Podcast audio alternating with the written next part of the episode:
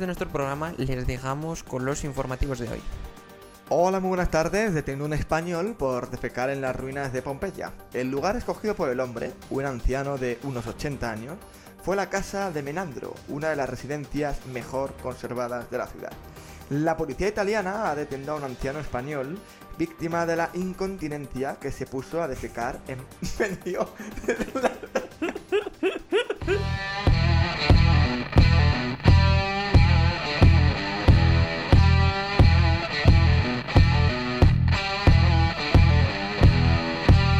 Bienvenidos al podcast en el que te contamos la verdad sin tapujos. El rincón donde toda opinión importa, pero no toda vale. Donde la razón y emoción no son polos opuestos. Donde ser rebelde significa ser responsable. Porque esto es Rebeldes, con, causa. Comenzamos.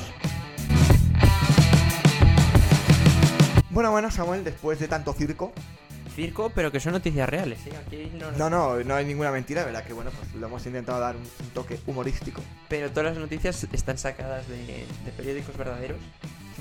Y bueno, ahora es momento de ponerse serio, así que séquense las lágrimas de tanto llorar. Bueno, pues igual no, no, no, no los han hecho Yo ahora, creo que no, han lo sé. llegado, están volviendo a repetirlo. Entonces este va, va a ser el de... Puede ser, puede ser, no lo sé. Igual estamos aquí muy ególatras y no ha hecho risa. Ya. Y han dicho qué ridículos, les dejo de escuchar. Puede ser. Nunca lo sabremos. Pero el humor para nosotros. Hombre, el buen rato que nos hemos pasado, que vamos aquí media hora. Tratando de grabar Sí, sí, sí, ha sido difícil, pero creo que lo hemos conseguido. ¿De qué vamos a hablar, Samuel? de las noticias. De los medios de información. Te lanzo una pregunta, vamos a empezar ya, y vamos al grano. Fuerte. ¿Crees que las noticias que se transmiten en el, en el telediario son buenas? Mm, depende de quién las transmita. A mí, por ejemplo, hay un, un gran ejemplo. Siento poner así ejemplos, porque a veces las comparaciones son odiosas. Pero a mí me encanta Vicente Valles. Porque me parece que es una persona que te cuenta una noticia, pero a la vez te la da su toque crítico. Y eso yo creo que es un buen periodista. Una persona Sabe informar. que da, que sabe informar Ujú. y a la vez da su propia perspectiva de la información. Has puesto un buen ejemplo, ¿eh? Me gusta, me gusta. A ver, yo soy más de Matías Prat. Hombre, es que es un genio. Ese está, está en otro nivel, juega solo en su división. Pero, pero es verdad, es verdad. Yo, más que fíjate a eh, informadores, ¿no? O presentadores que informan sobre noticias, me refería a que si crees que el guion que siguen todos los telediarios, que al final es bastante común, de las noticias de actualidad, que es en lo que se basa un telediario, crees que son correctas. Yo creo que el guion no, porque en muchas ocasiones se da importancia a noticias que yo creo que no la tendrían que tener tanto. Y luego hay otras a las que, se, que ocupan la mayor parte del telediario. Entonces, yo creo que ese- esa estructura está mal hecha. También es verdad que los telediarios ahora me parecen a mí que en muchos casos, salvo los de Antena 3, por ejemplo, que me parece que no están ideologizados, hay muchos Parece que que tenemos contrato ¿eh? con Antena 3. Ya, pero... Pero no, no, coincide. Es que son muy buenos. Sí, no, No, si- si las cosas se las cosas tal y como son. como son. Entonces, eh, yo creo que hay un, un cierto sesgo a la hora de contarles la información. Pero también la vemos en los, en los periódicos.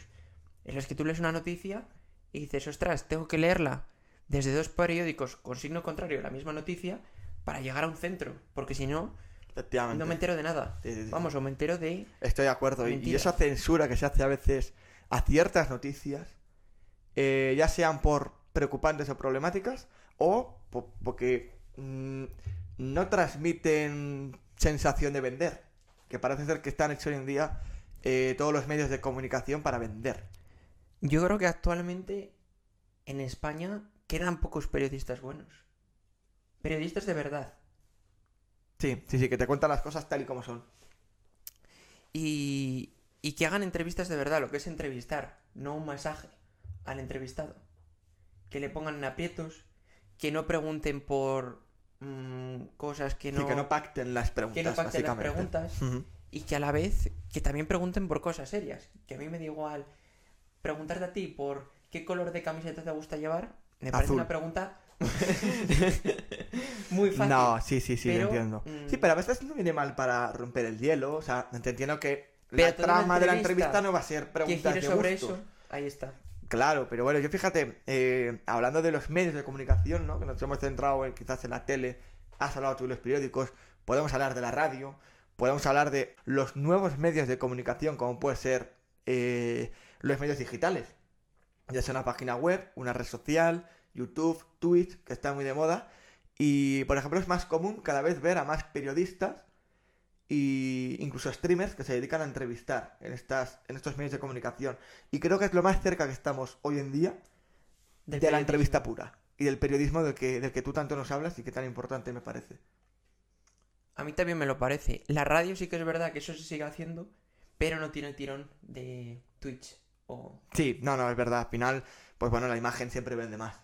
Entonces Ahí así. está. O sea, si entonces al final la radio se recurre en muchas ocasiones a estoy trabajando, estoy en un coche, me lo pongo de fondo por entretenimiento, nada más.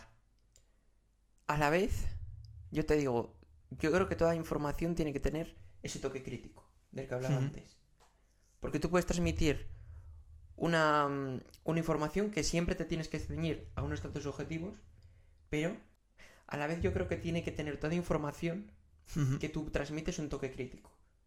Porque siempre es verdad que una pequeña reflexión puede ayudarte a llegar tú a otra. Que te transmitan unas noticias sin ninguna pasión Ya, sí, sí, sí. no, no lleva nada. Y a la vez tiene que tener una cierta objetividad. Lo que no puedes hacer Obviamente. es cambiar Obviamente, la sí, noticia sí. entera. Estoy de acuerdo. Y aquí surge el problema de las fake news. Buah, ese es otro melón interesante. Mm, ¿Tú has sido víctima de alguna fake news? Eh, sí, y fíjate, te voy a decir incluso la época en la que yo creo que todos hemos caído. En, en al menos, fíjate, te digo no una, sino varias. Eh, sé cuál. ¿Cuál? La pandemia. Correcto. Es una época en la que mm, raro era el día que no tenía que salir una noticia oficial por el Estado, por la autonomía, dependiendo, ¿no? Pero siempre pululaban por ahí, porque es que es casi la palabra que habría que describir, pulular. Noticias que es que no tenían ni pies ni cabeza y que nos las creíamos. Eso es. Y además muy bien hechas. Sí, estaban bien hechas, pero hoy en día también te digo que la facilidad que hay a lo mejor para crear una fake news no la había hace 20 años. Ahí está.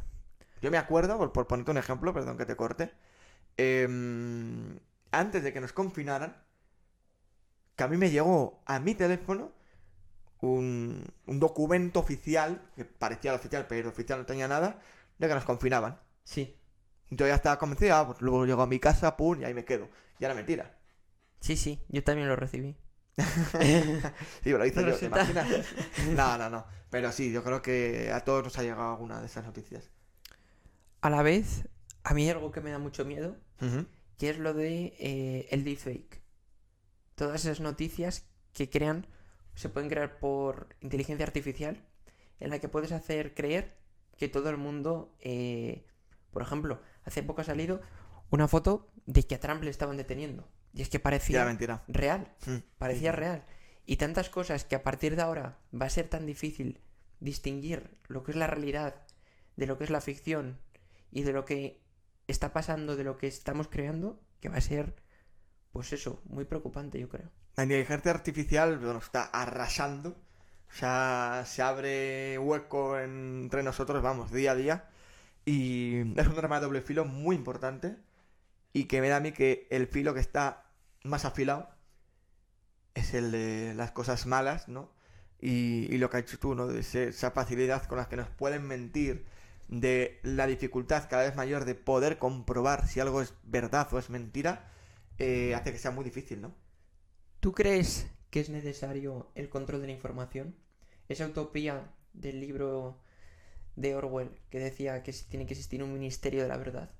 Es necesario, pero no depende de nosotros. ¿Tú crees que es necesario? Yo estoy en contra. ¿A qué te refieres? O sea, control de la información. que exista un organismo estatal que controle qué información entra, qué información sale, A ver, qué al información final, se publica, cuál no. si qué es tú, verdadero y qué si no. aceptáramos eso, como yo sí que he dicho y lo voy a seguir manteniendo, estás cortando la libertad, Ahí está. ahí ¿no? sí. Pero creo que va a llegar un punto donde sea necesario. Es decir, eh, vale, todo el mundo está en su derecho a informar, pero no estás en el derecho a informar de manera errónea. Pero, ¿en qué límite pones esa información errónea. Ese es el problema, ¿no? Es un- quizás uno de los problemas de un futuro muy cercano que tenemos y que quizás, bueno, yo así a bote pronto, no soy experto en el asunto, no se sabría decir, pero espero que los expertos del tema pues estén analizándolo. Porque, bueno, pues podría ser un problema grave, ¿no? Un problema grave y, y- y la vuelta a, a mecanismos de censura. Claro, es que ese es el problema, lo que has hecho tú, ¿no? ¿Dónde pones el límite? Porque lo puedes poner en ciertos puntos donde lo que dices tú, estás callando bocas, censurando y diciendo, oye, tú no puedes decir esto. Y a lo mejor sí que está en su derecho. Claro. También entra aquí otra, otro asunto, que es, como hablábamos antes, el sentido crítico. Cómo cuentas una noticia puede ser muy diferente. ¿Va a existir Sí. un control también de la información o de cómo cuentas una información? A ver, al final, por muy objetivo que queramos ser, la subjetividad siempre va a estar ahí, ¿no?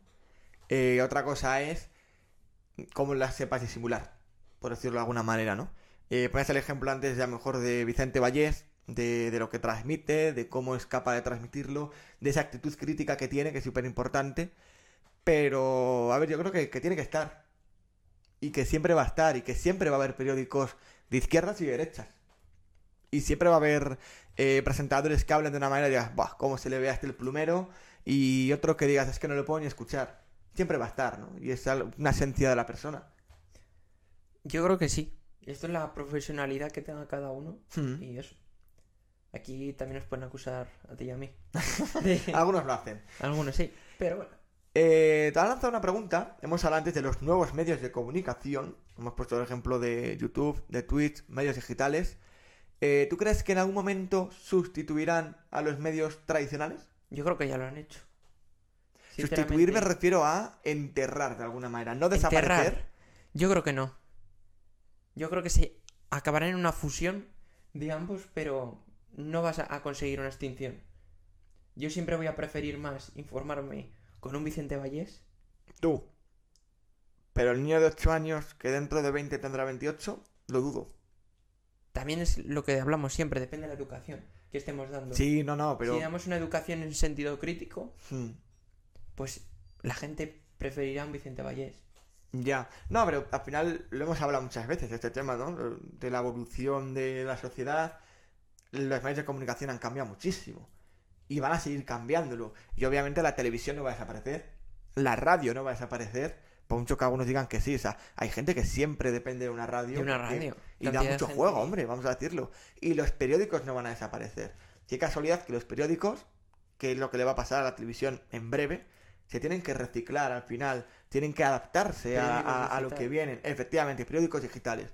A lo mejor antes eh, el país hacía una tirada de 2 millones de periódicos al día y ahora a lo mejor solo hace una de 200.000. Me lo estoy inventando, ¿eh? no tengo ni idea. ¿Por qué? Porque hay mucha más gente que lo consume a mejor a través de su móvil. Ahí está. Entonces, te tienes que adaptar. ¿La televisión por qué digo que se tiene que adaptar? Yo, por ejemplo, la televisión, cuando la consumo, es para hacer uso de otras plataformas. Netflix, DAZN, incluso la propia Twitch. Entonces, eh, rara vez me siento a ver un telediario, por ejemplo, o a ver cualquier programa de cualquier canal de televisión. Y también la radio. A mí me sorprende También. muchas veces cuando vas en el coche que está puesta la radio por algo y dices, jo, qué contenido de calidad. Y no soy consciente, porque luego muchas veces en el día a día no te das cuenta de que tienes eso ahí. Entonces no, no recurres a ello. Te lo compro, pero a la vez no. ¿Por qué? Y creo que estamos, eh, nosotros mismos podemos hablar de ello, de los podcasts. Que de alguna Ya. manera También mucha gente habla de que se sustituye a la radio. No la sustituye no como tal, pero al final de una radio, para mantenerla, la publicidad tiene que estar ahí. Y con todos mis respetos, es un coñazo que cada 20 minutos de programa se me interrumpa con 7 minutos de anuncio. Ahí está. Entonces, si yo tengo la opción de meterme en YouTube o en Spotify y escuchar, por ejemplo, nuestro querido programa de manera eh, seguida, sin pausas de publicidad, vale, nuestro podcast dura 20, 25, 30 minutos, no dura más, pero hay podcast de 2 horas, 3 horas, 4 horas, que lo puedes consumir sin publicidad o con una publicidad mucho más reducida. Pero Porque sigue estando, ¿eh? La publicidad no desaparece. también el formato es muy diferente. Sí, No me te lo compro, compares. te lo compro. La radio que puede hacer, pues, o Carlos Alsina, Ujú. Federico Jiménez Los Santos, Ángel Espósito, Carlos Herrera, Ángeles Barceló en la SER. O sea, es otro tipo de radio. te lo compro. No es- no Pero es que a mí- a mí- Nunca las vamos a poder igualar. No, claro, no tiene nada que ver. Pero a mí, por ejemplo, me gusta más lo que hacemos nosotros. De venimos aquí, nos sentamos, vamos a hablar de este tema, pumba. Y, a ver, obviamente nos preparamos cosas. No digo que nos sentemos y improvisemos. Pero al final nos sentamos y es un diálogo entre dos personas. O cuando invitamos a gente entre más de dos personas. Donde salen temas de conversaciones, donde salen opiniones. Y hablamos. Pero no tienes ese toque de informativo. Sí. Es otra cosa. Eh, Claro, Estamos hablamos de cosas opinión, diferentes. no es un- De cosas diferentes. Pero a mí, por ejemplo, Jordi Wild, no sé si le conoces. Sí, eh, que hace podcast de cuatro horas a son muy veces. buenos. Son muy buenos. Pero y no habla es- de. Y ahí, no es- ahí sí que no hay preparación. A lo mejor, oye, se estudia un poco a la persona que va a venir, pero es improvisación total. Y a veces es lo mejor. Es como una conversación entre dos amigos tomándose una caña. No tiene más. Y eso vende mucho. Eso vende mucho, sí. En eso te doy la razón. Vivimos en un mundo constantemente conectado. Queremos información y la queremos ya, al instante, en un solo clic. Incluso nos genera ansiedad el perdernos esa noticia, esa novedad, ese evento cuando estamos desconectados. El FOMO, Fear of Missing Out, el miedo a perderse algo. Sin embargo, creo que esa información que recibimos dista mucho de la calidad que debería. El periodismo actual ha olvidado su fin, de llevar una información objetiva y veraz a la gente, en favor de titulares jugosos, que esconden noticias totalmente vacías de contenido y de sentido. Noticias hechas solo para recibir interacciones y me gustas en las redes. Un periodismo infantilista que nos miente deformando la realidad con eufemismos y expresiones huecas. Decía un escritor que de periodismo sabía un poco, Mariano José de Larra, que es más fácil negar las cosas que enterarse de ellas, y también que el corazón del hombre necesita creer algo, y cree mentiras cuando no encuentra verdades que creer. Queridos periodistas, las mujeres no fallecen, las asesinan. No existe desaceleración económica, sino crisis. No hay ajustes de ponderación fiscal, sino subidas de impuestos. Y la gente no muere de una larga enfermedad, sino de cáncer. El periodismo ha dejado de estar al servicio de la democracia y ha pasado a comer de la mano de los políticos. Los periodistas han pasado a ser jueces que no respetan la presunción de inocencia, destrozando vidas y carreras profesionales, haciendo de los informativos algo más parecido al nodo o al aló presidente chavista que un verdadero diario. Por no hablar de esas telebasura que alimentan el odio nacionalista que ahoga a muchos constitucionalistas en nuestro país. Pero al igual que los famosos cómics Asteris, todavía existen algunos irreductibles profesionales que resisten al invasor. Pues como dice uno de ellos, Vicente Vallés, el periodismo debe ser siempre la antítesis del fanatismo, y es que el buen periodista debe ser fiel a la verdad, libre e independiente, políticamente incorrecto y sobre todo pasional. Un buen periodista te cautiva, te ilusiona, hace que vibres con la noticia y no separes los ojos de las páginas o de la pantalla. Y si una imagen vale más que mil palabras, mirad la retransmisión que hizo Matías Prats del atentado contra las Torres Gemelas. Y lo mismo que hablamos de los informativos, espera una larga y duradera vida a la radio, a todas esas voces que nos han acompañado en nuestros caminos al colegio, cuando éramos pequeños, ahora a la universidad o a vosotros a vuestros trabajos.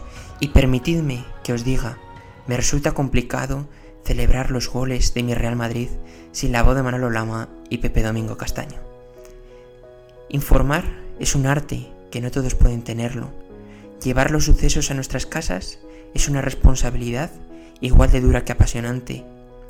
Y es que ser un informador, locutor o periodista es un acto puro de rebeldía. Somos rebeldes con causa. Nos escuchamos.